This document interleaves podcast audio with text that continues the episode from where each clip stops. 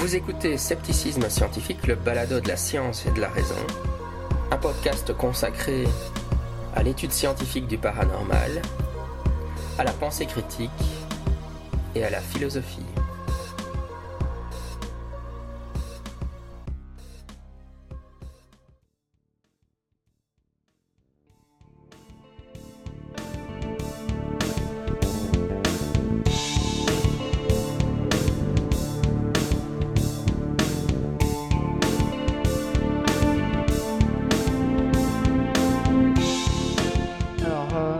Dans mes, recherches, j'ai trouvé un truc assez, euh, euh, euh, inquiétant. En fait, il y a, une, pratique, notamment en Russie, mais aussi ailleurs, qui, consiste à s'injecter dans les, dans les muscles.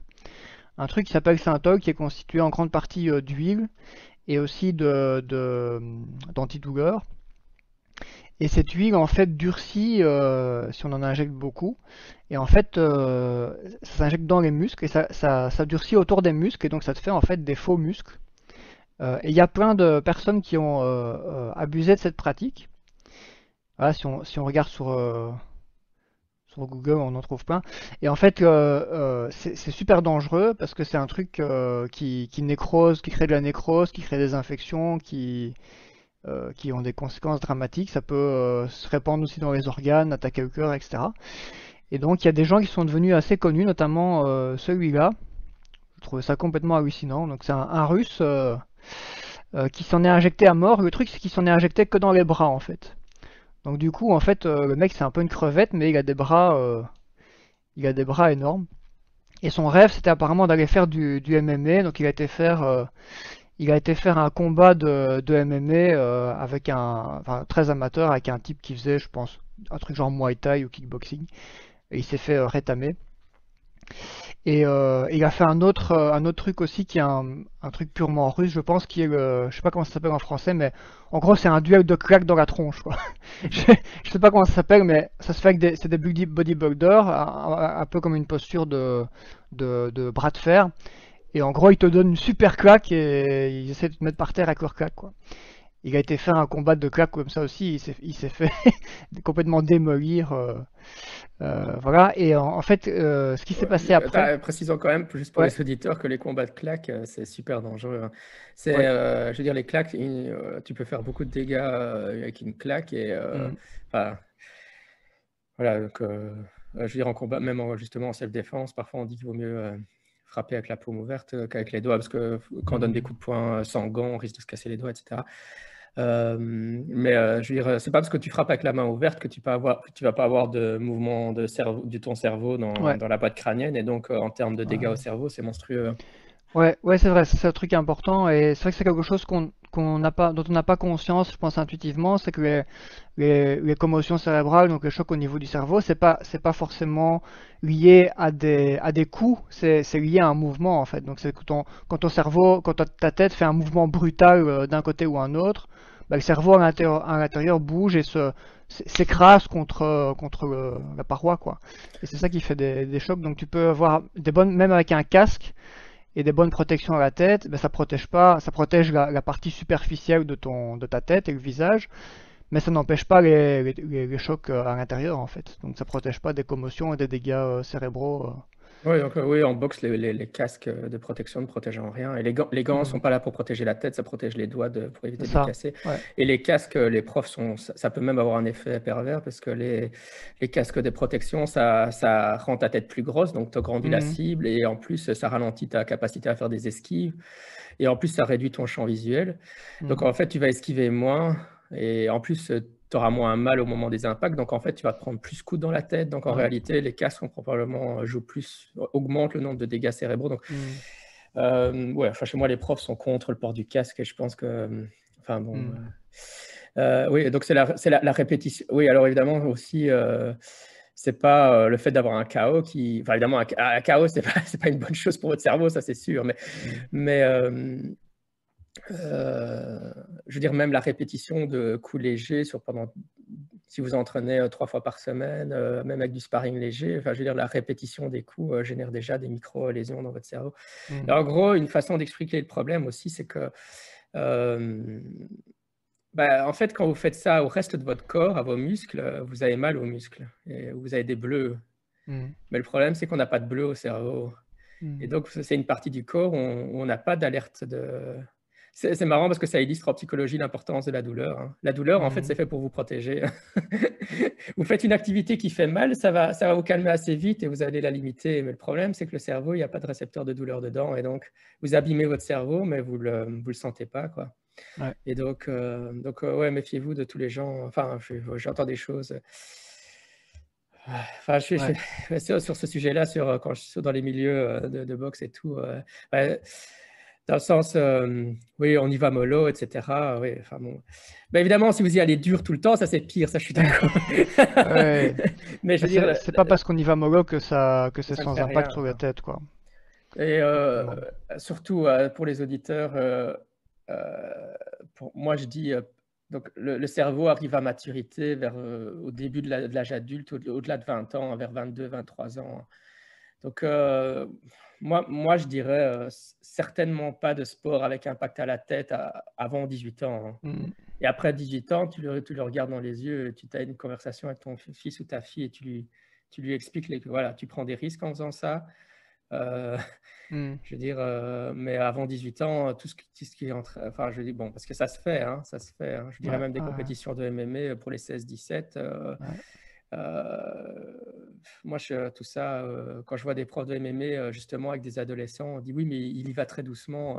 Mmh. Non, moi, moi, moi, avant 18 ans, ce n'est pas une question d'aller doucement, on ne fait pas. Hein. Si vous voulez entraîner vos enfants à, faire à se battre, ils, font du jiu-jitsu brésilien et ils n'auront pas d'impact à la tête. Et après, vous pouvez toujours rajouter des...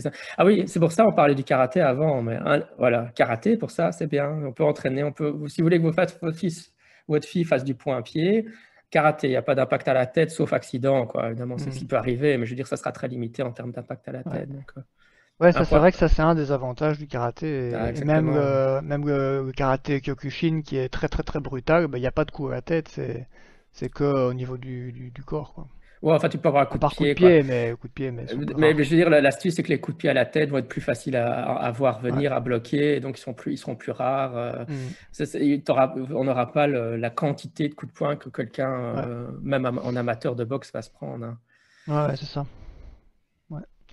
Et donc, euh, ouais, voilà, je, je, reviens à mon truc. Donc, ce qui s'est passé après, c'est qu'il a fait un peu la une parce que ses, ses, bras ont commencé à se nécroser et donc il a dû être opéré parce qu'on risquait de devoir lui amputer les deux bras. Euh, euh, et, depuis, il a été opéré, on lui a retiré une grosse partie de son, de son huile qui s'était injecté.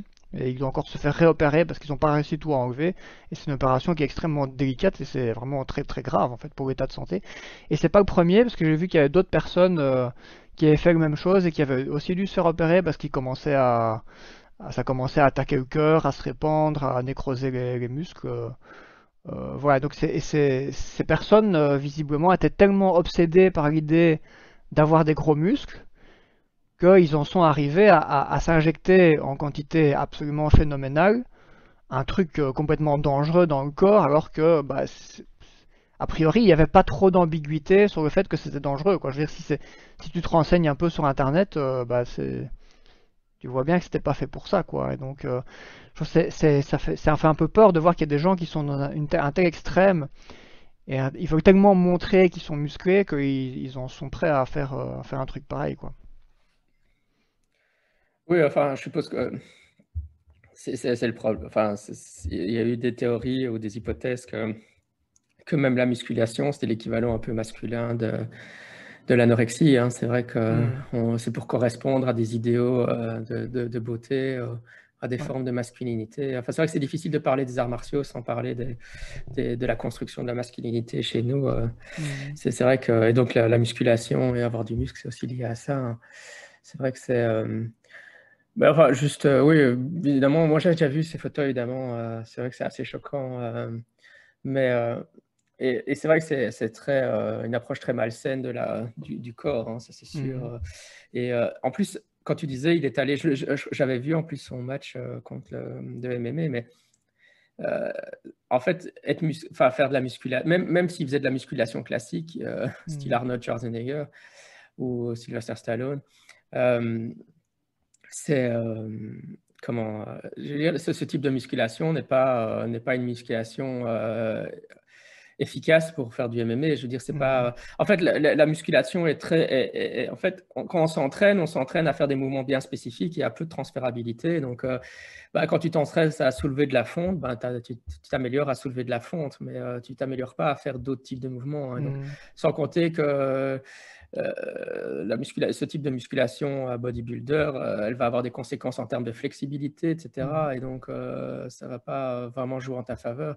Et en plus, oui, ok, tu as, plus de force, mais euh, je veux dire, la, générer de l'impact sur tes coups, c'est pas seulement la force de ton, le muscle de ton biceps qui génère l'impact de tes coups. Hein.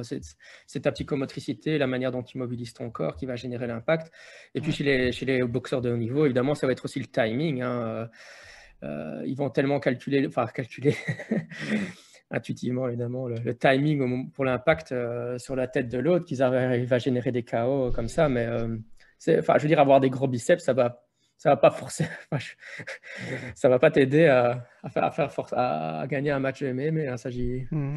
je dis pas qu'il faut pas faire de musculation quand tu, quand tu fais du. Euh, on en a parlé tout à l'heure. Hein. moi, je, je, soulève de la fonte dans ma cave, mais pas dans une optique bodybuilder. Hein, mais, mais euh, justement, euh, c'est comme travailler la souplesse, travailler la mhm. musculature. Euh, etc. Surtout à, partir de 40 ans, tu commences à partir de, de perdre la masse musculaire. Hein. la, masse musculaire rentre en déclin euh, qui, jusque, plus tu vieillis. Quoi.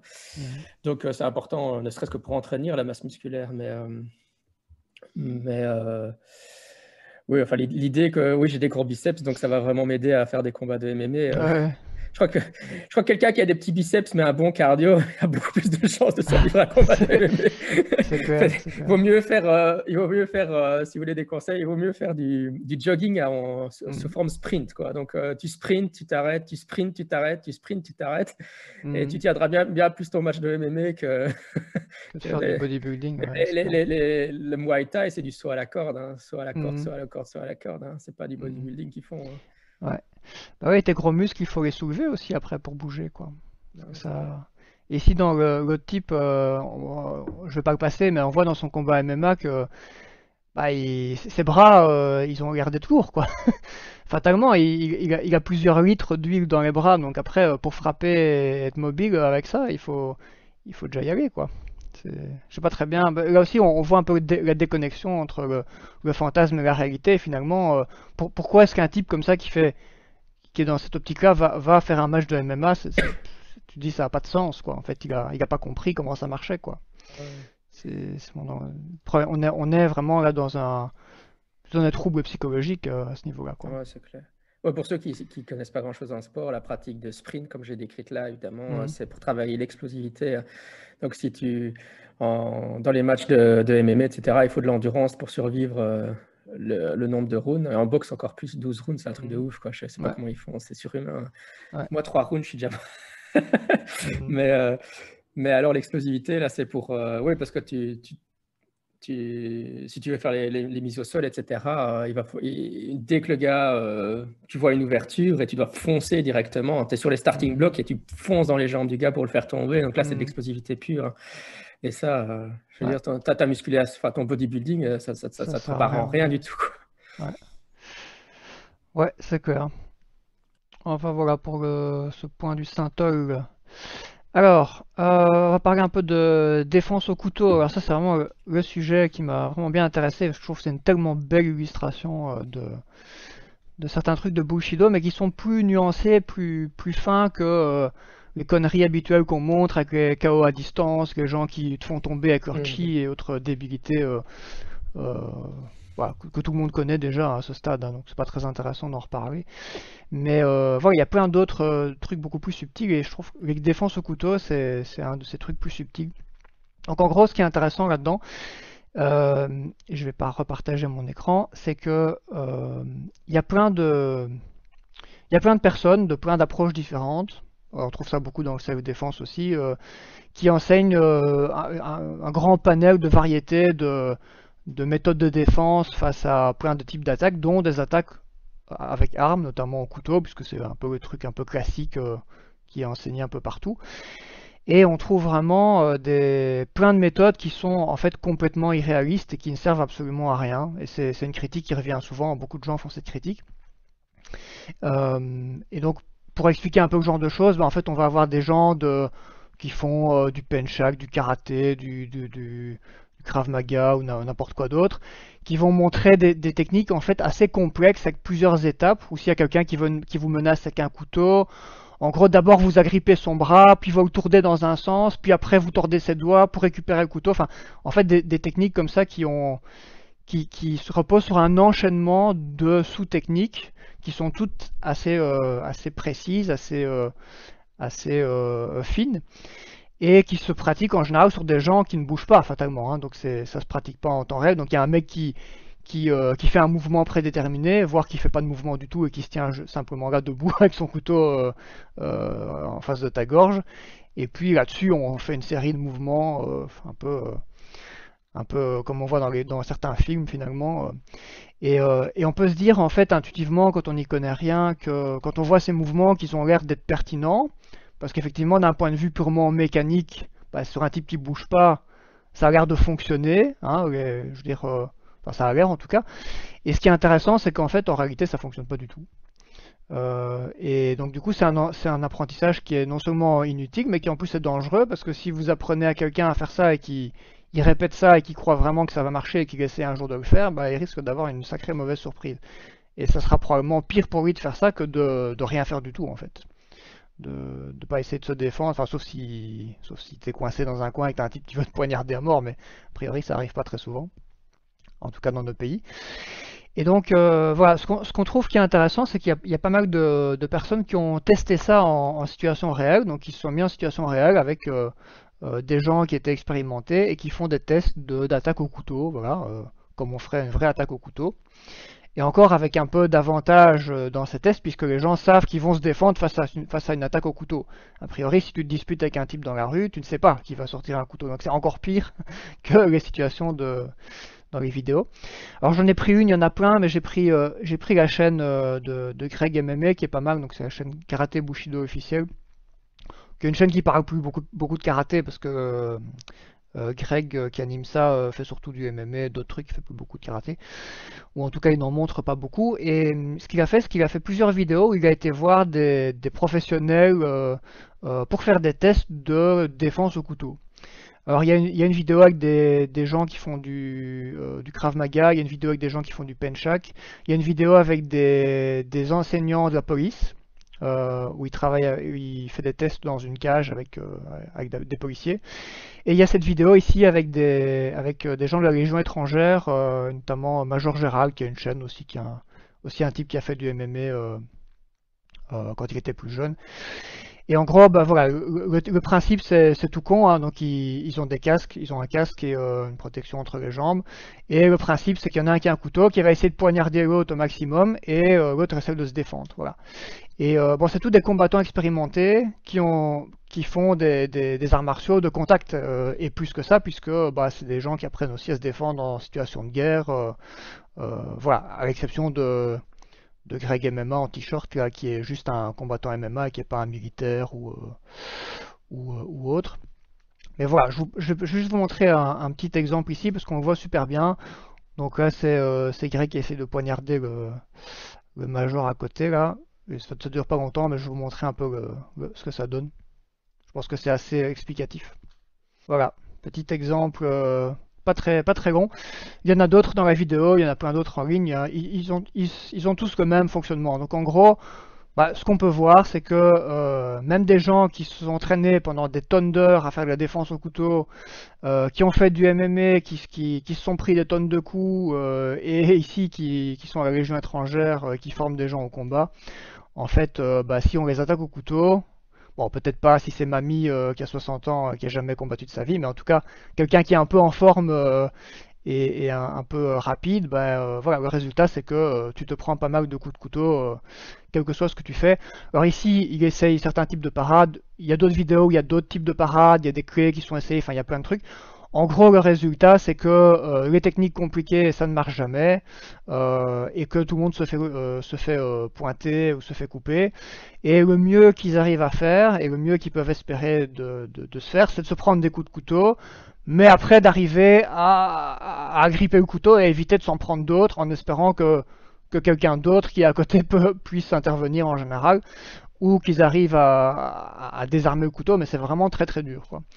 Et il y a d'autres vidéos où on voit euh, plus euh, où ils agrippent les personnes et où ils essayent de désarmer le, couteau. Et là, euh, ce qu'on voit aussi, c'est que c'est très dur à désarmer quoi. Même quand ils, ont les deux mains sur le bras, euh, bon, à un moment ils arrivent à immobiliser parfois la personne, du coup ils se prennent plus de coups de couteau par la suite.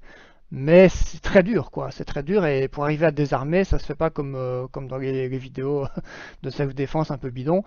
Alors que dans les vidéos euh, où ils montrent des techniques comme ça euh, de désarmement, en gros ils te disent ah tu donnes un coup là et du coup le mec fait tomber son, lâche son couteau. bah ouais bon, j'ai vu des vidéos où t'as des gens qui, qui testent ça, ils se prennent des gros coups et si tu tiens bien ton couteau, non tu te laisses pas tomber ton couteau, quoi. Ça marche pas, c'est juste. Alors peut-être que tu auras un bleu. De nouveau, si t'as quelqu'un qui s'y attend pas si t'as un gamin de 17 ans qui, braque une épicerie au couteau, qui, n'a pas la moindre notion de, quoi que ce soit en lien le combat, effectivement, peut-être si tu lui donnes un gros coup euh, euh, sur la main, peut-être qu'avec la surprise, il va lâcher son couteau, euh, dans certains cas, mais voilà, c'est pas très très efficace. Et je trouve que ça c'était vraiment intéressant parce que ça montre vraiment à quel point il y a une différence entre des techniques qu'on peut enseigner euh, pour euh, de la self-défense de manière très irréaliste et qui sont jamais testées en situation un peu réaliste, et puis quand on a des pros qui essayent de le tester et on voit ce que ça donne, je trouve qu'il y a vraiment un, gouffre entre les deux et je trouve que c'est vraiment très éclairant sur, euh, sur ce que c'est. quoi. Parce que tout à l'heure, on parlait de l'enseignement, ou, dans l'épisode précédent, si on fait deux épisodes, on parlait de l'enseignement, du continuum de l'enseignement en solo, etc. Mais il y a aussi sur ce continuum, il y a aussi euh, enseigner euh, avec des scénarios pré, hmm. pré, pré, pré établis. Hein. Donc, euh, je fais ça, il fait ça, je fais ça, il fait ça. et par, exemple, tout, tout l'aïkido est là-dessus. Hein. puisque, comme je le disais, par exemple, on peut résister, mais on peut résister que d'une certaine façon. Donc, il y, a, hmm. il, y a, il y a aussi des scénarios préétablis dans la manière de résister. Alors que l'entraînement contre, quand je dis un entraînement contre un adversaire qui résiste réellement, ça veut dire un entraînement où il n'y a pas de scénario préétabli sur l'adversaire va résister euh, autant qu'il peut et il, a le droit de faire pratiquement. Euh, bon, évidemment, il ne peut pas réellement faire. Non, il y a toujours des choses. Il ne peut pas enfoncer les doigts dans les yeux, il ne peut pas mordre dans les testicules. Mais je veux dire, il peut, il peut, faire beaucoup de choses pour résister au moment. Mais euh, c'est vrai que l'enseignement par scénario, est euh, aussi euh, extrêmement problématique. Hein, euh, et pourtant, c'est quelque chose qui est très mis en avant dans, le Krav Maga, par exemple. Mmh. Et alors, alors, évidemment, là aussi, il va avoir un effet professeur. Hein. si vous avez un professeur de Krav Maga qui propose des scénarios, mais aussi de faire du, sparring, donc des, choses non, non, planifiées, ça va. Mais si vous faites que, du, que du, de l'entraînement à, mmh. scénario, alors là, c'est vraiment la, voie royale pour s'illusionner sur l'efficacité de ces techniques. Hein c'est vraiment un gros problème. Ouais, ouais. ça, ça, me, ça, me, rappelle euh, ce qu'il disait. Il y a une autre chaîne que, que j'aime bien, euh, qui est la chaîne de Icy Mike, qui est une chaîne de self-défense. Et un truc euh, qu'il disait dans une de ses vidéos, c'est que finalement, le self-défense, les choses qui sont efficaces, c'est des choses simples, c'est des coups, c'est se dégager, c'est s'enfuir, etc. Et c'est pas plein de techniques super compliquées que personne n'arrive à placer en fait. Et parce que quand tu es dans le, dans le moment et, qu'il y a un truc qui se passe, il y a le stress, tu n'as pas le temps de réfléchir à quelle technique tu vas faire, en fait, la seule chose que tu es capable de faire dans, dans, dans un cas comme ça, c'est un truc très simple. Tu peux pas commencer à, parcourir dans ta tête un répertoire de techniques complexes alors que tu as un quart de seconde parce que tu as un type qui essaie de te frapper et puis te dire ah je vais lui saisir le bras, je vais faire une torsion, puis je vais saisir son poignet, puis je vais faire une projection au sol. En fait, il n'y a personne qui peut faire ça parce que c'est ton cerveau n'a pas le temps de, de, traiter euh, une information de cette, cette, complexité en fait. Oui, euh, en fait, les gens ont l'illusion que s'ils font assez de répétitions, euh, il y aura un déclic qui se fera. C'est le fameux déclic mmh, magique. par magie, ils arriveront à exécuter des mouvements psychomoteurs fins sous pression avec quelqu'un qui résiste et qui veut essayer de les tuer. Mmh. c'est pas comme ça que fonctionne le monde réel, malheureusement, ça c'est sûr. Mais D'ailleurs, en, parlant de, de, mouvements complexes, quand tu vois la, boxe qui est finalement, enfin, je veux dire, si vous voulez apprendre à vous défendre et que vous voulez avoir un investissement minimum pour un, apport maximal, faites de la boxe. Et parce que hmm. là, là euh, bah alors évidemment, là, on va vous mettre devant quelqu'un qui va vous foutre des, points, des coups de poing dans la tête et il y aura de la résistance en face. Mais euh, parez-vous avoir la tête qui descend des, qui, des, comment dire, des étoiles autour de la tête de temps en temps. Euh, C'est pas assez souvent, plusieurs fois par entraînement. Quoi si pas plusieurs fois par round. Euh, mais euh, ouais, euh, le répertoire technique de, la boxe, c'est quoi Tu as, le jab, crochet, uppercut, hmm. quelques esquives. Bon, évidemment, alors les virtuoses, les, très grands boxeurs, ils arrivent à. Ils jouent de la musique avec ce répertoire technique, mais en fait, le hmm. répertoire technique de la boxe, il est super limité. Hein. Il n'y a, pas, a pas grand-chose. Et c'est justement en fait avec ça que je pense qu'ils acquièrent une très grande efficacité parce que, mmh. bah, évidemment, il y, a, de la finesse dans le mouvement. Enfin, je veux dire, même, tu peux, voilà, tu peux travailler ton mouvement pour qu'il soit plus efficace. Bon, évidemment, il y a des virtuoses, mais après, il y a aussi euh, les aptitudes personnelles et, y a des facteurs individuels qui vont jouer. Hein. Chez les mmh. grands champions, je pense que c'est pas uniquement l'entraînement, mais c'est un, talent hein, dans la perception du rythme. Enfin, c'est comme si on disait c'est des grands danseurs. Qu'est-ce qui fait qu'un grand danseur Bien, Tu ne deviens pas un grand danseur sans t'être entraîné des nombreuses heures, mais tu ne deviens pas un grand danseur sans avoir des aptitudes personnelles non plus. Hein. Mmh. Une bonne génétique. mais euh, ouais, non, le, répertoire technique de la boxe, euh, finalement, euh, moi, je, peux te l'apprendre en, en, une demi-heure. c'est pas. ouais. Ouais, c'est clair, c'est clair. Et d'ailleurs, en plus, quand tu regardes dans le MMA, où là, ils ont, ils ont des gants qui, qui laissent les doigts euh, dégagés. Donc, en théorie, dans le MMA, tu peux faire, euh, tu pourrais faire une série de techniques qu'on apprend ailleurs, qui sont des techniques plus complexes de d'agripper les coups, tordre les bras en, en, temps réel. Et en fait, il n'y a jamais personne qui fait ça. Et s'ils le font pas, bah, c'est parce que ça marche pas, quoi. C'est juste pas possible. Ouais, c'est ça. Euh, c'est le MMA est un super test de, de hmm. qu'est-ce qui fonctionne réellement. Bon, il y a des limitations quand même liées au gland. Enfin, au gland, euh, c'est pas rien n'est parfait. Par exemple, euh, enfin bon, là on rentre dans de la technique vraiment pure, mais par exemple, arriver à passer la main pour faire un étranglement, bah, si tu as une couche de gants, bah, ça, hmm. ça, ça, te gêne quand même dans ton mouvement, alors contre quelqu'un qui s'est bloqué. Ouais. Donc, je veux dire, bon, rien n'est parfait, mais ça, euh, voilà, je veux dire, il n'y a que le combat réel qui est le réel, quoi. C'est toujours le mmh. fameux. Tu, peux, tous les arts martiaux sont une simulation, mais le, MMA mmh. se rapproche quand même de la simulation la plus, euh, je pense, la plus proche qu'on pourra avoir.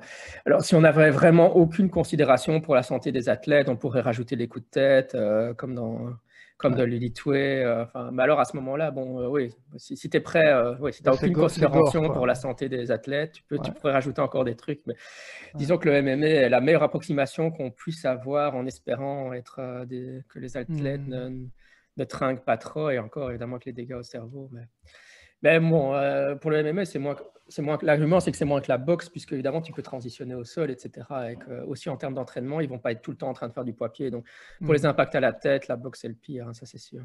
Mm. Ouais. Bon, voilà, je trouve que c'est un peu couteau. Ceci dit, pour les... bon, juste pour mettre un bémol sur les mouvements fins, enfin, il faut, il faut s'entendre sur des mouvements fins. Mais c'est mm. vrai que en fait, c'est ces mouvements où tu essayes d'intercepter le bras, etc., euh, qui, qui, qui, vraiment dire. Pourquoi? Parce qu'en fait, si quelqu'un fait un jab, donc un, coup de poing direct au visage, en fait, il qui rétracte, hein, mmh. euh, qui ne laisse pas son poing suspendu dans l'air, euh, mmh. que le temps ne s'arrête pas, bah, en fait, face à des coups de poing qui se rétractent, tu n'arrives pas à les intercepter dans l'air pour les attraper. Mmh. Hein. ce qu'on fait en aikido, et en aikido, il y a des techniques de, de aussi, où on fait ça, on intercepte les coups de poing dans l'air, parce qu'évidemment, il s'arrête. Euh, c'est facile. Je frappe. c'est toujours, très facile d'intercepter si l'autre. c'est comme ça, t'as pas le temps, quoi. Rétracte, si l'autre rétracte, euh, t'as pas le temps de intercepter. Maintenant, euh, enfin après, il faut s'entendre sur le mouvement fin. Une fois que tu mm. transitionnes au sol, même en MMA, on voit que les gens ont des techniques.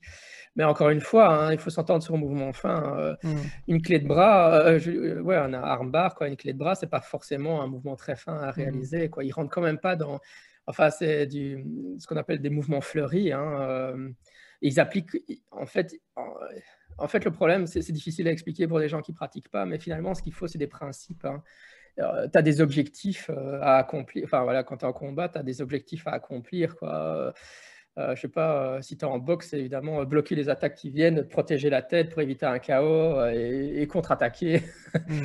je veux dire, tes objectifs, finalement, ils sont assez basiques. Hein. C'est pas, pas très subtil, quoi. C'est éviter de t'en prendre trop et en donner plus à l'autre. Mais, avec un meilleur timing, idéalement, c'était vraiment fort. Mmh. Et au sol, euh, tu vas avoir des, des principes de position. Hein, je veux dire, si, si. C'est quoi ton objectif quand tu as transitionné au sol? Bah, C'est être au-dessus et pas en dessous, idéalement. Si tu es être en dessous, euh, euh, bloquer ses bras pour éviter qu'il te donne un maximum de coups dans sa tronche. En fait, tu as des objectifs quoi, que tu essayes d'accomplir mmh. et qui ne sont pas très complexes. Hein. Une fois que tu as mmh. compris les objectifs, alors après, tu peux t'entraîner pour essayer de les, les, accomplir de manière meilleure. Mais ouais, ouais. Si, si, vous, si, vous, êtes au sol, euh, essayez d'être au-dessus. Et s'ils n'arrivaient pas à être au-dessus, essayez de bloquer les bras de l'autre pour qu'ils ne puissent pas vous frapper. Quoi. Mm. voilà, je vous ai expliqué le, le jiu-jitsu brésilien en 10 secondes. Mm. Mais euh, enfin, bon, ils, arrivent à faire des techniques, mais c'est, ça reste, enfin, comparé à certains trucs fleuris qu'on voit en kung-fu, par exemple, c'est, rien comparé à ça. quoi. C'est clair. Ok, voilà, bah, je pense qu'on a bien illustré ce, ce point en tout cas, de manière assez claire. Et oui, pour euh, rebondir une dernière fois sur ce que tu disais, euh, tu as d'autres vidéos avec, les couteaux où, euh, l'exercice était euh, simplement pointer le couteau vers l'avant comme ça. Donc, c'est-à-dire Greg savait quel mouvement allait être fait à l'avance en fait. Donc là, on est, plus dans un truc genre Aikido etc. Sauf que le type essaye de taper réellement, il, fait pas un petit mouvement mou comme ça, comme un entraînement. Ben même ça, en fait, il n'arrivait pas à, gripper la main, quoi. Il se faisait pointer, euh, il n'arrivait pas à, l'attraper en plein vol. voilà. Et on parle d'un type qui a fait du MMA, euh, qui est expérimenté, quoi. attraper les points en plein vol, ça n'arrivera jamais. Mais, mais le... Qu'est-ce que j'allais dire? Il y a aussi un certain nombre de, trucs de base. en fait, et ça, c'est des fantaisies qu'on peut avoir avec les films euh, et, mmh. les séries TV. Mais je veux dire, vous n'aurez jamais, c'est impossible d'avoir un affrontement au corps à corps où vous n'allez pas vous prendre des coups, c'est pas possible. Ah ça, ça, arrivera jamais.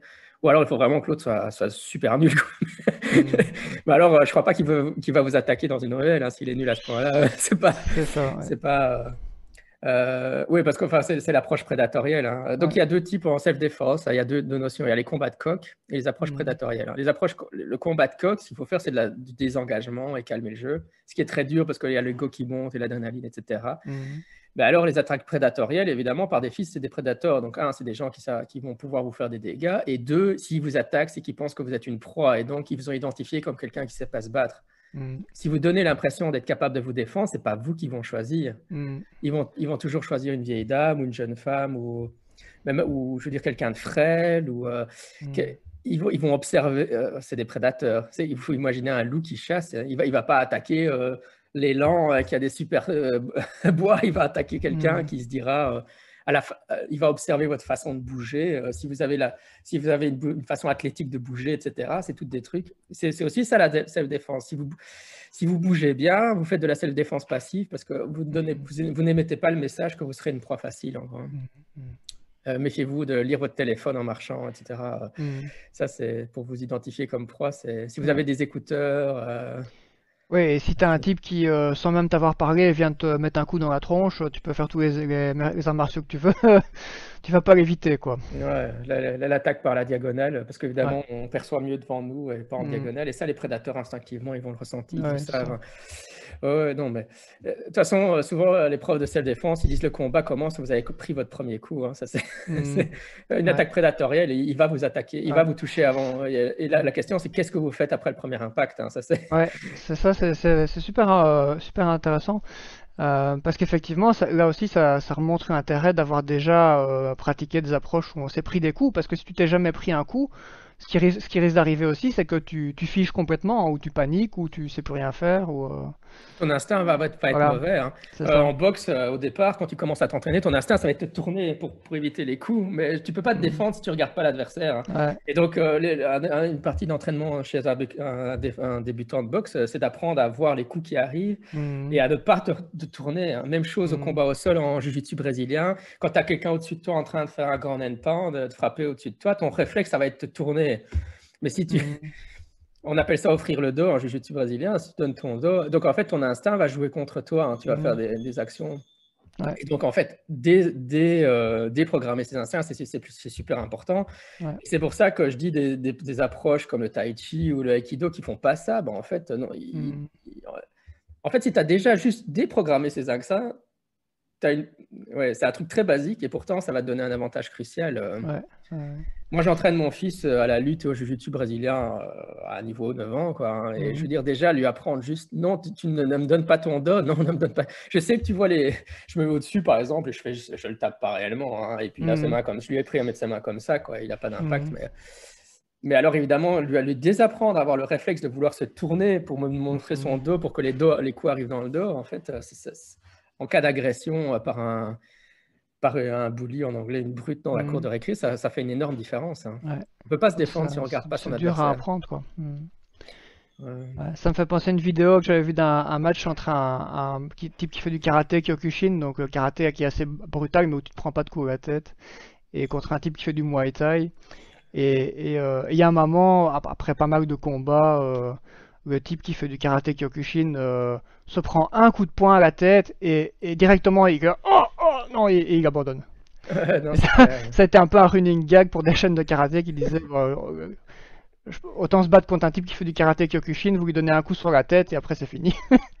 ouais, non, ça, effectivement, je pense que quand tu te prends un coup sur la tête, tu, tu, tu si t'as pas été entraîné à ça, en fait, tu es vite dans un état de, de panique, quoi. C'est qui est un réflexe euh, qui est difficile à contrer si tu l'as pas entraîné, quoi. Non, c'est clair, c'est clair.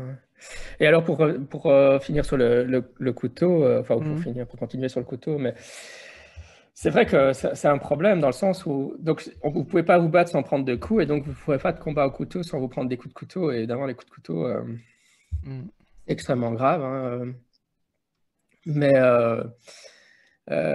oui, c'est, je veux dire, en fait, le problème, évidemment, c'est l'approche. Quelqu'un qui attaque, il va faire une attaque en moulinet. Enfin, paf, paf, paf, paf, paf, paf, comme ça, une attaque en moulinet. Hein. Paf, paf, paf, paf, paf, et bloquer ça, c'est c'est pratiquement impossible, ce genre d'attaque. Euh, alors, donc en fait, c'est vrai que moi, par exemple, je me dis, bon, ben, il n'y a, a, rien qui peut vraiment te préparer de manière efficace. Enfin, qu'est-ce qu'on fait en fait pour se préparer contre des attaques au couteau? Alors, bon, évidemment, quand on est des gens comme nous, on fait des arts martiaux pour le fun plus qu'autre chose, mm. ça va, mais euh, ultimement, il y a des militaires et des, et des, et des, et des policiers, etc. Tu peux pas leur dire, bon, en fait, on peut pas, on peut pas vous préparer. Euh, c'est con, mais euh, ouais, démerdez-vous, quoi. Je sais pas. Tu es, bien obligé de leur apprendre quelque chose. Quelque chose qui peut marcher partiellement, quoi. Dans, dans, la vidéo de Craig MMA avec la police, en, gros, la, méthode qui, qui, lui dit, c'est le, le, seul truc qui est le plus important, c'est de saisir le, le, bras de l'autre personne à deux mains, de se mettre contre pour qu'il puisse plus te poignarder, et il n'y a rien d'autre qui compte. Donc euh, tant que t'as pas fait ça, euh, le reste ça sert à rien, ça sert à rien d'essayer de frapper l'autre personne, ça sert à rien de. Il faut juste éviter de se faire poignarder euh, et, coller le bras contre toi, et à ce moment-là, tu peux essayer de faire autre chose après. mais c'est, on voit bien quand il le fait, c'est en théorie, c'est cool, mais en pratique, c'est tu te prends quand même euh, quelques coups de couteau avant d'arriver. Alors, il arrive, à, il arrive à, la, gripper, donc c'est déjà pas mal. Mais il s'est pris quelques coups avant, quoi. Donc, euh... bon, alors dans la vidéo que tu montrais, il porte une armure. Il y, a, des méthodes hein, pour s'entraîner avec ça. Euh, mhm. euh, même avec des couteaux qui laissent une trace rougeâtre comme ça. Et, alors tu peux, comment je dire, ouais, enfin, en tout cas, si, encore contre le bullshit, si après vous apprend des techniques, demandez-vous est-ce que si vous mettiez une armure de protection et un couteau comme ça, euh, ça vaut même pour les attaques à main nue, hein, mais je veux dire, euh, voilà, vous mettez, vous mettez une belle protection, et un casque, un plastron, etc. Et on peut vous attaquer. Euh, est-ce que, est que votre technique fonctionnerait quoi? Ça, mmh. C'est la seule manière de vraiment tester ce genre de technique-là. Parce qu'on ne peut pas faire de, cas de combat de MMA avec un couteau, ce serait un carnage, évidemment. Quand on en est à ce stade-là. Et et c'est vrai que. Mais enfin, le conseil que tu as. Moi, j'ai pas vu la vidéo dont tu parlais, mais le conseil que tu as donné, effectivement, c'est, je pense que chez les bons profs, c'est pratiquement tout ce que tu pourrais dire. Une fois que tu contrôles la main, tu peux essayer de donner des coups de tête ou des coups de, de, coups de genoux, des coups de coude, mais tant que tu n'as pas, tant que pas la main, tu tiens pas la, la main qui tient le couteau à deux mains. Euh, tu sais pas bloquer, ouais, c'est ça. Parce que comme tu dis, effectivement, ils tapent en chaîne. Il, c'est pas comme dans les films où ils te tapent un coup et puis ils arrêtent. Non, c'est. En plus, on est, ça peut surprendre aussi, mais en fait, là, beaucoup de personnes euh, peuvent se prendre pas mal de coups de couteau et continuer à se battre. En fait, c'est pas parce que tu prends un coup de couteau que ah, t'es mort par terre, quoi. Ouais, ça dépend où tu te ça dépend où tu te prends. Et puis avec l'adrénaline et tout. Euh, voilà, tu, tu, tu, pisses le sang et tu crèves après potentiellement, mais c'est pas instantané, quoi. C'est pas comme dans les films de nouveau. Mais...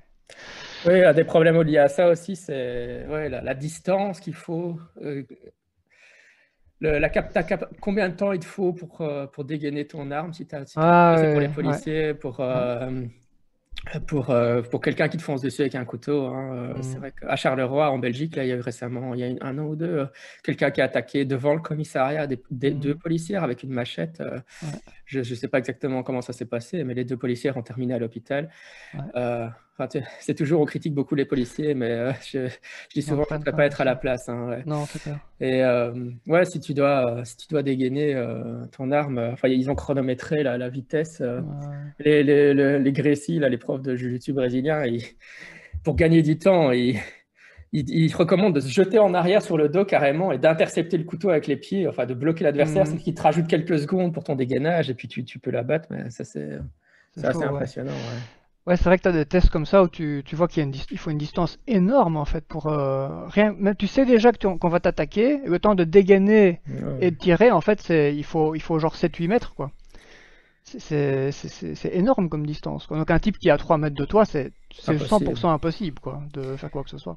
Ouais, or, le réflexe du flic, ça va être d'aller vers son arme et d'essayer de la dégainer, mais euh, enfin, c'est trop, tard. Non, c'est oui. Alors encore une fois, une attaque prédatorielle, le gars, il va pas se mettre à 12 mètres de toi, brandir son arme et dire attendez, je vais vous attaquer. J'arrive. c'est euh, non, c'est vrai que. Ah, mm. bah, après, c'est ça qui est chouette avec tout ce qui est arts martiaux, self-défense, tout ça, c'est justement tout ce tout ça la différence entre la, réalité et puis. Euh, et puis le fantasme et tout ce qu'on peut faire avec ça euh, pour euh, bah ici dans notre cas c'est plus pour le plaisir parce qu'on n'a pas on, voilà, on n'est pas policier on n'est pas militaire on n'est pas videur euh, a priori on n'a pas peu de chance d'avoir besoin de ça un jour mais c'est ouais juste pour la question tu t'es jamais fait attaquer toi du tout ou, rien du tout? De, de, manière dangereuse, non. J'ai déjà risqué de le faire, mais où j'ai réussi à désamorcer, j'en ai plus ou moins ou quand j'étais plus jeune où j'ai plutôt foutu la merde mais votre personne ne m'a pas tapé. Et euh, avec le recul, je me dis euh, que c'était pas très, pas très malin. Mais comme tu dis, euh, il y, a, vraiment la question d'ego qui joue très très fort. J'ai une fois eu comme ça dans un bus il y, a, une dizaine d'années un type qui, essaie, qui essaie d'ouvrir mon sac pour voler dedans, mais genre je le voyais quoi, tu vois, j'étais devant moi et, je me suis un peu énervé sur lui et il était assez menaçant et, au lieu de calmer le jeu, tu vois, je me suis vraiment énervé et, il a essayé de me donner un coup, mais bon, j'ai un peu esquivé, après ça s'est arrêté. Mais en fait, avec le recul, effectivement, tu te rends compte que tu te mets très vite en danger parce que tu connais rien de la personne en face de toi. Tu, tu sais pas, tu sais pas s'il est drogué, tu sais pas si, si c'est un, si type qui a l'habitude de se battre et qui, qui s'en fout de se prendre des coups, tu sais pas s'il a un couteau, tu sais rien en fait. Donc même si tu étais euh, même expérimenté en self-défense, en fait, il n'y a aucune situation où tu as intérêt à, faire ça. Tu as juste intérêt à désamorcer et c'est tout. Il n'y a pas d'autre. Euh, je veux dire, c'est ça, être expérimenté en self-défense. C'est ça, oui, voilà, c'est ça. C'est ça. Euh, c'est de pas prendre le risque. Hein, voilà, pas prendre le risque. Euh, quel que soit l'adversaire. C'est ça. Et, même, même si tu es. Si tu es sûr de gagner ton combat, en fait, ça va être quoi le résultat? Ok, tu vas gagner ton combat, mais à quel prix? Tu vas L'autre, il va se retrouver à l'hôpital ou il va se retrouver avec les dents pétées ou le résultat est pas positif non plus dans, dans, dans l'autre sens en fait. Hein. Parce que ça se défendre si tu veux si tu veux bien tu veux te défendre et tu veux être sûr de réussir ton coup bah il faut il faut faire assez mal quand même quoi. Il faut faut, faut voilà ça va faire des dégâts quoi. Et ça c'est pas bon non plus en fait ouais psychologiquement ça c'est aussi dur hein, parce que les voilà, tu euh, ouais, enfin, déjà, déjà au début, quand tu commences, euh, c'est marrant, hein, moi j'avais beaucoup ça au départ, quand je commençais à mmh. faire de la boxe et des sports de combat. Au début, tu, frappes quelqu'un et puis tu t'excuses et tu dis oh, excuse-moi de mmh. t'avoir frappé. En fait, être capable de faire de la violence, sauf si tu es un psychopathe, je pense, on est tellement euh, programmé par la culture pour pas le faire que. Mmh. Or, si, tu veux, si tu rentres en conflit physique avec quelqu'un, tu dois pas te restreindre, quoi. Tu dois. Euh, même, enfin voilà, tu dois être prêt à exécuter de la violence, quoi. Et, euh, si t'es pas quelqu'un de violent toi-même, c'est dur en fait. Hein. Ouais, tout à fait. Et c'est pour ça que ouais, faire des sports de combat, ça t'entraîne aussi à, commettre des actions violentes. Euh. Ouais. Voilà. Et il faut pas non plus oublier une chose, je pense qui est vraiment importante, c'est que on connaît pas non plus l'état médical des gens qu'on a en face de nous. Et juste pour la petite histoire, moi j'ai vu il y, a, il y a deux ans dans mon boulot avec les jeunes délinquants, j'ai vu un type qui est était là. Il s'est disputé avec un chauffeur de la STIB euh, il y a quelques années, un type qui euh, il était passé un peu trop près de lui avec son bus, un truc à la con comme ça. ils ont commencé à se disputer. Le type est sorti de son bus, ce qu'il n'aurait pas dû faire. Et, il a frappé le, il a, frappé le, type, mais il a donné un coup, quoi. Il n'a pas éclaté sur le sol, quoi. Il lui a donné un coup. Et le type, il a fait une hémorragie cérébrale après, quoi. Et donc voilà, alors évidemment c'est pas fréquent, hein. si vous donnez un coup de poing à un type dans un bus, il va pas souvent faire une hémorragie cérébrale, mais si ça arrive, bah c'est très grave quoi. Et c'est très grave pas que pour lui, c'est très grave pour vous aussi. Parce qu'après vous vous retrouvez devant le tribunal euh, pour un type potentiellement qui peut avoir des séquelles à la vie, je vous dis pas les conséquences euh, psychologiques et économiques du truc quoi. Donc ça, c'est super hein. important que tu, dis, euh, c'est vrai que euh, en fait, on peut tuer quelqu'un avec un coup de poing et les gens ne s'en rendent pas compte. Hein, euh, enfin, c'est de la, chance ou de la malchance, ça dépend de la mmh situation. Mais euh, je veux dire, c'est vrai que si, on donne un, coup de poing et que la personne s'effondre et en chaos et qu'elle se frappe la tête sur le sol, sur, sur un rebord de trottoir, enfin, il y a des gens en prison qui sont, qui, qui sont en prison pour avoir tué une personne pour un seul coup de poing. Donc là, c'est la, c'est la force du, du, du, du brésilien d'essayer de Mm. De dire, on va pas, dans cette situation-là, on va pas directement donner un coup de poing, on va essayer d'amener au sol, euh, mm. d'être contrôlé au sol. C'est vrai que c'est. Parce que les gens ne se rendent pas compte de ce qui Parce qu'évidemment, on voit jamais ça dans un film. Hein. Ça, c'est toujours les, représentations incorrectes qu'on a dans, les films. Les gens se prennent des centaines de coups et ils sont encore là, quoi. Bah, évidemment, c'est possible. Hein. Il y a, à, la, Rocky, euh, il y a des boxeurs qui, qui, qui dans, au début de leur carrière, alors là, c'est vraiment le pire, ce genre de stratégie, de juste je prends un coup pour en donner un. C'est une stratégie qui existe en boxe, mais évidemment, là, les, mm. les dégâts au cerveau sont monstrueux. Mais, mais euh, ils savent se prendre des coups et des coups et des coups. Mais euh, il y a aussi l'inverse, quoi. C'est pas... Et ça, c'est pas, c'est pas prévisible. Hein. C'est le timing de l'impact, l'angle de mm. l'impact, la fragilité de On ne sait pas qui on a en face. Donc, euh, C'est ça. ça. Cool. Ok. Alors, euh, passons à notre dernier point, du coup. Euh, voilà, donc je vais vous donner quelques infos sur l'histoire de Chu Chai-dong, qui est donc un combattant MMA chinois. Je repartage mon écran. Hop. Voilà, Chu Chai-dong. c'est une histoire qui m'a vraiment intéressé parce que je trouve qu'elle est illustrative de plein de choses dont on, dont on parle par rapport au Bushido. Chu Chai-dong, c'est un, donc un chinois euh, qui a commencé les, arts martiaux, si ma mémoire est bonne, il y a une quinzaine d'années, et qui a commencé par faire du, je crois que c'était du sanda, qui est euh, sanda ou sambo, je confonds toujours les deux, mais qui est une sorte de kickboxing chinois en gros. Euh, donc c'est plutôt full contact. Et après ça, il est passé en MMA et il y a un moment, il a commencé en fait à provoquer, enfin pas provoquer, à proposer des duels à des praticien d'arts martiaux traditionnels qui avait des prétentions un peu euh, euh, ridicules. Et, euh, ce qu'il a fait, c'est qu'il s'est vraiment lancé dans un combat pour débunker les, prétentions bidons des arts martiaux traditionnels.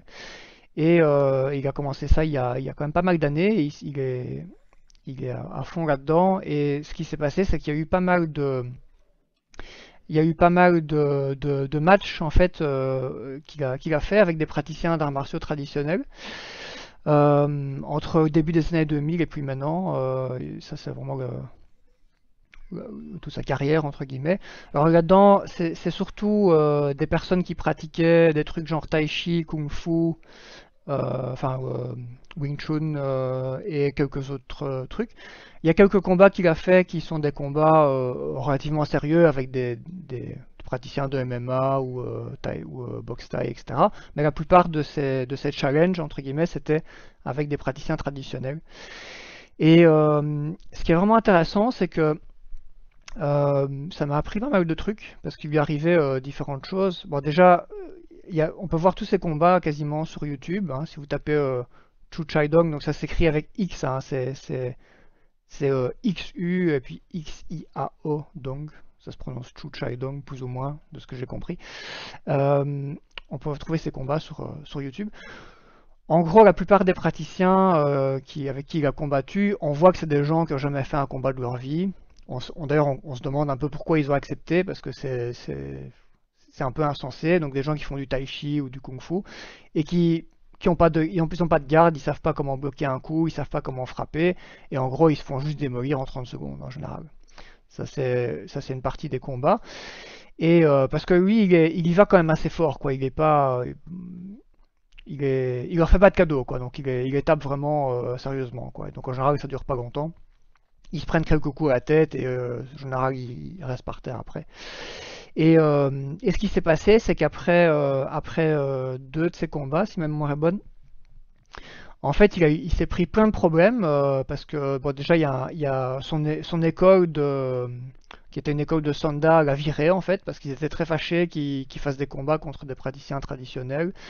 Euh, le gouvernement a fermé sa, page sur les médias sociaux, qui était une page qu'il avait depuis des années et, euh, bah, qui, était, était importante pour lui, quoi, pour sa chaîne YouTube, etc.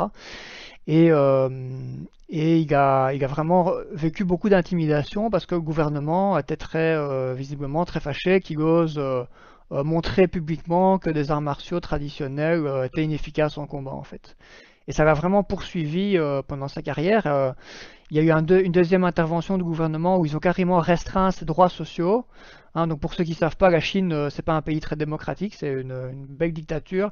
Et ils ont un système où vous avez des, points, un peu comme les points pour le permis de conduire, sauf que c'est les points qui réglementent ce que vous pouvez faire dans votre vie de tous les jours genre euh, prendre le train, prendre l'avion, aller dans un autre pays, etc. Et en gros, si le gouvernement n'est pas content de ce que vous faites, eh ben, en fait, il vous enlève des points et vous pouvez plus prendre le train, vous pouvez plus sortir du pays, vous pouvez plus faire ceci, cela. C'est voilà, c'est la forme de, de, pression et de, moyens de censure du gouvernement chinois. il a été euh, assez fort euh, atteint par ça. Finalement, il a dû payer, euh, il a dû faire des excuses pendant une semaine à, un des praticiens de Tai Chi. Il a dû payer une, somme très importante euh, euh, pour récupérer l'accès à sa page. Enfin voilà, ça a été tout un, tout un bazar à cause de la pression du gouvernement chinois. Et, et, malgré ça, il y a des gens qui ont continué à accepter ces duels ou même à lui proposer des duels. Et dont certains praticiens vraiment qui, qui n'ont qui avait aucune connaissance du combat. Donc, là aussi, on se demande, un peu comme les gens, euh, comme le type avec ses gros muscles qui a fait un combat de MMA, on se demande, mais quand t'as un vieux type qui a l'air d'avoir euh, presque 60 ans, qui fait du tai chi, bon, du tai chi de combat, où il se pousse un peu avec les mains, euh, qui est un peu plus dynamique que le tai chi, peut-être comme, comme nous on apprend ici, mais qui va sur un ring avec un type qui fait du MMA et qui tape comme une brute, tu demandes un peu ce qui peut se passer dans leur tête, quoi. Et en fait, on voit bien qu'ils n'ont pas du tout la, moindre idée de là où ils sont. Ils n'arrivent pas à bloquer les coups. Alors il y en a, il deux ou trois qui, se débrouillaient un petit peu mieux au niveau esquive, où ils arrivaient un petit peu à esquiver quand même, euh, à esquiver certains coups, mais euh, c'était vraiment pas euh, efficace du tout quoi. Et en général, ils se prenaient deux trois coups dans la tête et après ils restaient par terre. Et il y en a un qui s'est retrouvé à l'hôpital d'ailleurs après deux trois coups. et ce qui est super drôle après, c'est qu'il y en a plusieurs de ces, grands maîtres. Euh, notamment, il y en a un qui prétendait être un, disciple de deuxième ou troisième génération de, de Ip Man, qui est un, euh, Ip Man, qui on a consacré plein de films de, plein de, films de, Kung Fu, euh, qui est un praticien de Wing Chun, Wing Chun Kung Fu. Et, et, voilà, donc un type qui avait beaucoup de prétentions et qui était invité dans des grands festivals chinois où il montrait des démonstrations de combats un peu chorégraphiés, etc. Et euh, bon, oui, il a, tenu un peu mieux hein, dans son combat. On voit qu'il avait déjà fait un petit peu de sparring, même s'il n'avait pas l'air de d'être très très très bon, mais il avait un peu de notion de combat, mais il, bon, il a, pas tenu longtemps quand même. Et, euh, c'est drôle de voir les, explications après de ces, grands maîtres. Alors, en as un, une des explications, c'était euh, il sait pas accéder à son énergie quand il est sur un ring parce que le sol est pas, est pas dur. Parce que le sol sur un ring, il est un peu mouvant comme ça pour, euh, j'imagine, pour absorber un peu les impacts quand les gens tombent. Euh, et se disant, bah, ça, l'empêchait d'utiliser son énergie, son chi, et donc il savait pas combattre. Or, il y a un autre, euh, c'était parce qu'il n'avait pas assez mangé, tu vois, il n'avait pas assez mangé, du coup il n'avait pas de force. Enfin voilà, c'est du genre d'excuses comme ça qui sortaient. et donc c'est vraiment très très très très particulier, je trouve, comme, comme système. Et j'ai vu aussi une interview euh, d'une autre personne qui, euh, qui travaille dans les, championnats d'arts martiaux chinois comme, euh, comme juge, mais qui est un, qui est un, américain, et qui expliquait qu'en fait le, gouvernement chinois, depuis une quinzaine d'années, avait investi énormément dans la, dans la promotion des arts martiaux traditionnels pour des raisons de nationalisme, et donc pour vraiment mettre l'image de la Chine en avant, regarder les gens qui font du kung-fu et, et qui arrivent à faire des trucs extraordinaires, c'est génial, etc. ils ont financé apparemment plein de reportages, dont certains reportages où on voit des maîtres un peu dans leur dojo, dans la campagne, qui font des trucs, pas de, combat, mais qui font des trucs qui sont censés être impressionnants. Genre, t'en as, en as un qui met, euh, met un pigeon sur sa main comme ça, et le pigeon essaye de s'envoler et il montre qu'en en faisant, en faisant monter et baisser sa main, ben, il arrive à empêcher que le pigeon s'envole parce qu'il n'arrive pas à prendre appui sur sa main. Enfin, des trucs complètement, euh, complètement farfelus. Et voilà, ça, ils ont ça dans leur apprentissage des arts martiaux. Euh. Euh, et, voilà, et donc tout ça, il, disait c'est ça qui explique un peu que le, gouvernement l'a vraiment persécuté, parce qu'en en fait il vient, il vient montrer que les arts martiaux traditionnels chinois, en fait ça n'a pas de valeur dans, dans, le combat et en MMA, et du coup, c'est très dérangeant pour le gouvernement qui essaye un peu de le, faire taire, quoi. Et euh, c'est une situation assez nouvelle parce que euh, une chose que je ne savais pas aussi, c'est qu'apparemment le MMA en Chine, c'est quelque chose qui est très récent. Et euh, il y a une vingtaine d'années, il y avait une quinzaine d'années, il y avait quasiment pas de MMA, personne ne connaissait le MMA. Il y avait des compétitions d'arts martiaux chinois entre eux, euh, genre euh, Tai Chi vs Wing Chun, des trucs comme ça, mais pas de MMA réel. Le MMA réel, euh, quand Chu Chai-dong a commencé à, quand il a ouvert son club il y a, il y a une quinzaine d'années et qu'il a commencé à enseigner, en fait, c'était, il était un des seuls à faire ça et il y a quasiment personne qui savait ce que c'était. Et donc, c'est vraiment un truc qui est arrivé dans la, dans le, dans, le secteur des arts martiaux et qui, a, qui est vraiment venu perturber un peu cette, cette prétention des arts martiaux traditionnels à être super efficaces, euh, sans jamais être confronté à quoi que ce soit. Parce qu'on voit, par exemple, dans les maîtres avec qui il a combattu, euh, il y en a un qui s'appelle Mab Baguo, ou, bon, je sais pas comment ça se prononce, mais Mab Baguo. Et en fait, si vous tapez son nom sur YouTube, vous allez voir des trucs mais absolument ridicules. C'est un mec qui est dans son salon et qui il fait des démonstrations d'un truc qui a l'air vaguement de ressembler à du tai chi, mais c'est pas trop identifiable. Il a inventé son style. Et, ces mouvements, c'est un truc qu'on voit nulle part ailleurs et ça ressemble plus à une espèce de danse euh, d'un type qui serait épileptique et qui est en train de faire une crise d'épilepsie que, qu'à des arts martiaux, quoi. Vraiment, c'est, un truc, c'est, assez ridicule. Et, euh, et, voilà, il y avait personne qui contredisait ces personnes, visiblement, euh, jusqu'à récemment, avec l'arrivée un peu du, du MMA. Oui, la Chine essaie de contrôler son, ce qu'on appelle le soft power, hein, donc le pouvoir doux. Hein. le pouvoir hard power, c'est les pouvoirs militaires, et puis le soft power, c'est euh, la perception qu'on a d'un pays, hein, évidemment, par exemple, mm. bah, le Japon, Japon a un énorme soft power. Et bon, son hard power n'est pas nul non plus, mais euh, la Chine, évidemment, euh, ils essayent toujours de redorer un peu leur image mm. en contrôlant les informations. Enfin, oui, même, même chez nous, par exemple, en finançant des, des instituts Confucius, etc. Enfin, c'est des, des, discussions que j'ai avec le professeur de chinois, hein, c'est vrai chez nous, et mm. en essayant de contrôler même les recherches universitaires chez nous, on, euh, même des universitaires qui travaillent chez nous euh, peuvent recevoir des coups de téléphone, etc. Ça, c'est, euh, si on suit, je suis un peu ce qui se fait du côté de la Chine quand même, mais mmh. pas, pas, autant que le Japon, mais c'est vrai que même, donc, même le travail académique sur la Chine, il, faut, il y a des choses qui, si tu écris des choses qui déplaient sur les Ouïghours, etc., on va t'interdire l'accès à rentrer, rentrer dans le pays, etc. Mais donc, oui, c'est pas étonnant. Et forcément, du côté du soft power, euh, évidemment, euh, il y, a les arts martiaux, donc je ne suis pas du tout étonné que, le gouvernement chinois fasse ça. Euh, et d'ailleurs, tu parlais d'Ipman, mais donc même dans les films d'arts martiaux chinois, c'est vraiment très flagrant la composante idéologique. Hein. Mm. Même à partir de Bruce Lee, il y a la fameuse scène où Bruce Lee va dans un dojo de karaté et bat tous les karatékas. Mm. Quand on ne comprend pas la politique asiatique, c'est juste des combattants d'arts martiaux qui s'affrontent, mais en réalité, c'est un Chinois qui bat 20 Japonais. Hein. C'est pas, mm. c'est absolument il y a plein de gens qui veulent nous dire euh, les choses sont pas neutres, mais euh, ouais, c'est pas neutre, hein, ce genre de choses. et euh, les films de Hickman, c'est à fond là-dedans. Hein. ça, me fait, ça me fait toujours un peu rire quand je vois les films de Hickman, mais c'est vraiment idéologiquement super lourd. Puisque dans le premier, évidemment, c'est pour combattre les méchants japonais, parce qu'évidemment, les, mm. les, Chinois peignent toujours les Japonais comme étant l'ennemi. Hein. Il y a énormément de propagande anti-japonais mm. qui se base sur la Seconde Guerre mondiale. C'est une des raisons pour laquelle, évidemment, il n'y a pas eu de enfin, il y a des trucs de fou. Euh, en Chine, il y, a, une sorte de parc d'attractions euh, où les enfants peuvent s'amuser à tirer sur des soldats japonais, etc. Enfin, mmh. des Enfin, ils assistent. Et, chaque été, il y a plein de films qui sortent de guerre sur la Seconde Guerre mondiale avec des héros chinois qui résistent contre l'envahisseur japonais. Mmh. Attendons-nous bien, hein, les Japonais ont fait des choses horribles pendant la Seconde Guerre mondiale. Je ne suis pas en train de défendre les Japonais. Hein. Je veux dire, le gouvernement chinois rajoute tout le temps une couche pour être sûr que. Ils sont restés là-dedans, quoi. Oui, mais c'est surtout. Non, mais c'est même pas qu'ils sont restés là-dedans, mais c'est parce qu'en fait, donc, le gros problème, on rentre dans la politique asiatique. Mais le, problème de la Chine, et ça a toujours été depuis l'Antiquité, c'est elle-même. Hein. C'est-à-dire qu'elle est tellement énorme. Donc, le gros problème de la Chine, c'est de la peur de l'implosion. Hein.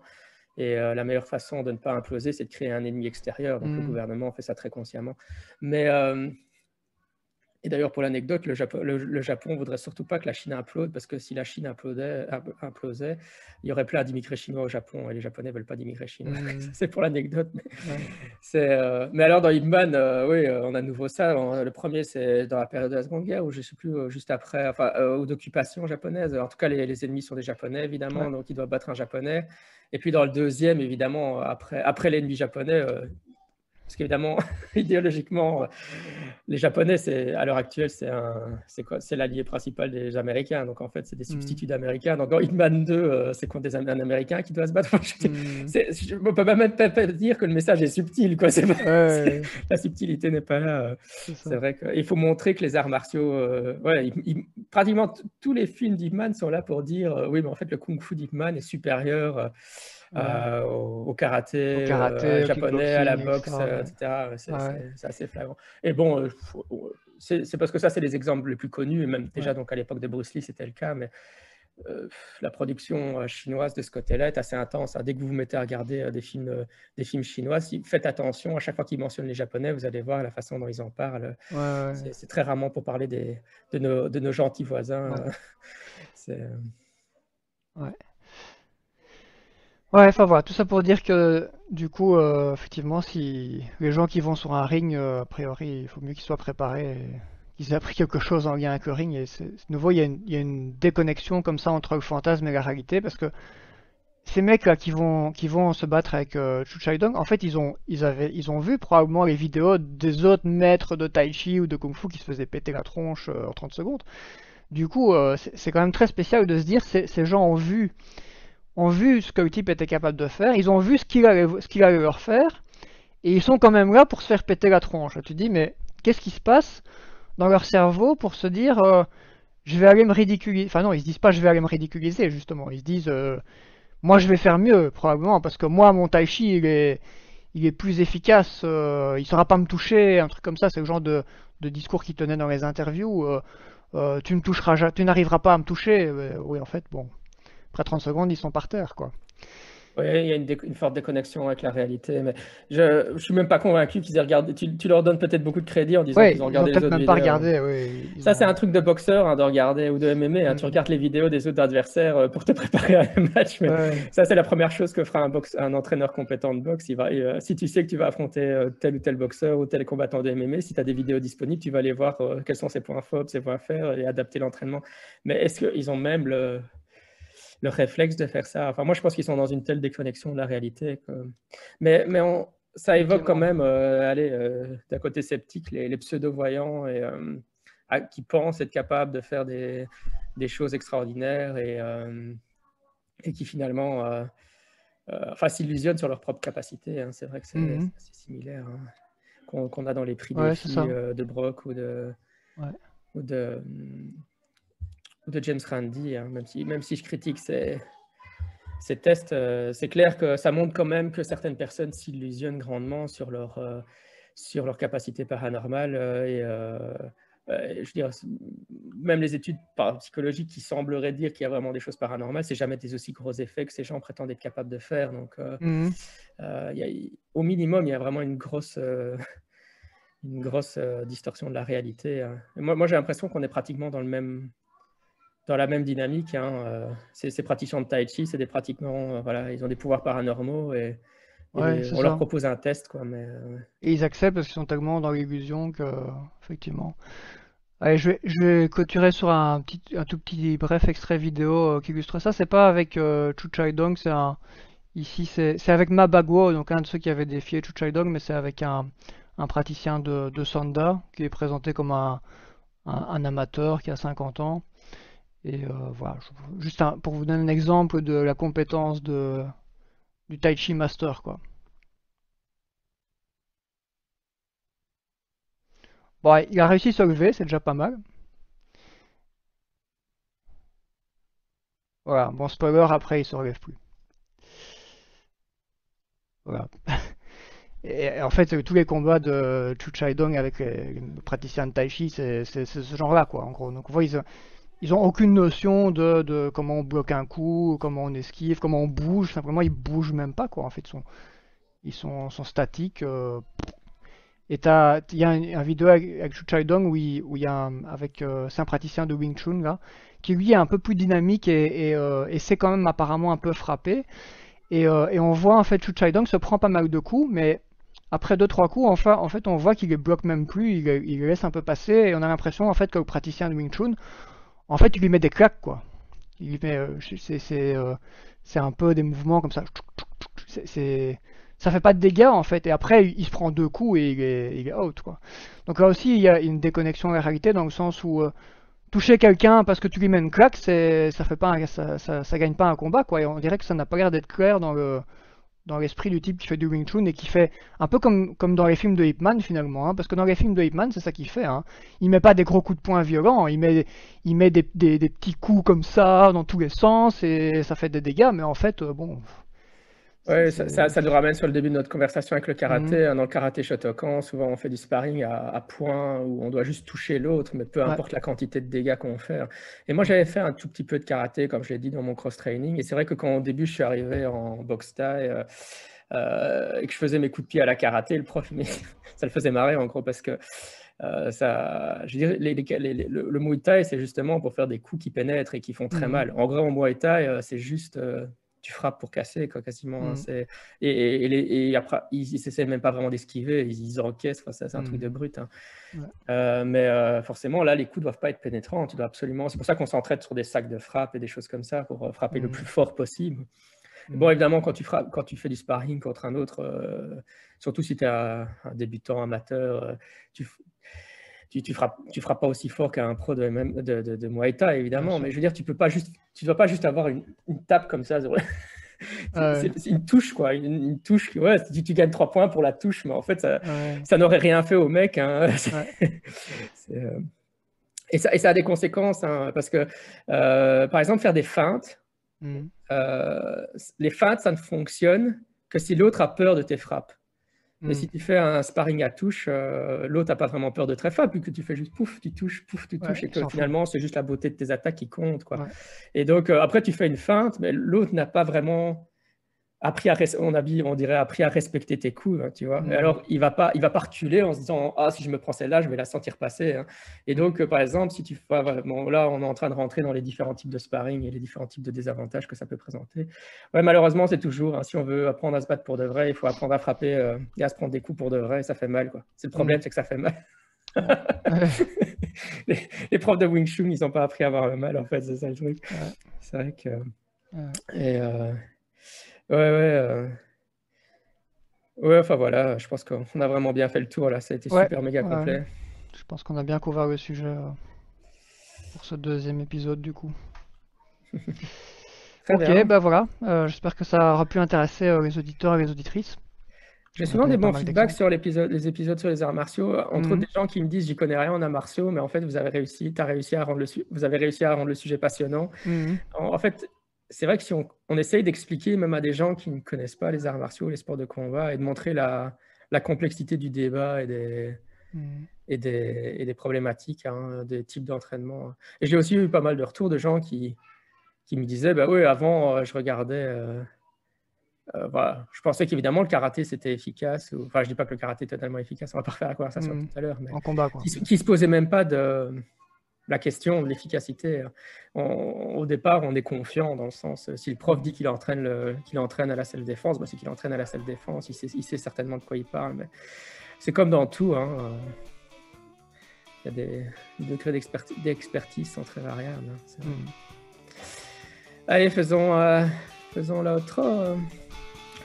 C'était euh, Scepticisme scientifique, le balado de la science et de la raison. À la prochaine, Jérémy. À bientôt. All right, ciao, ciao. Nope.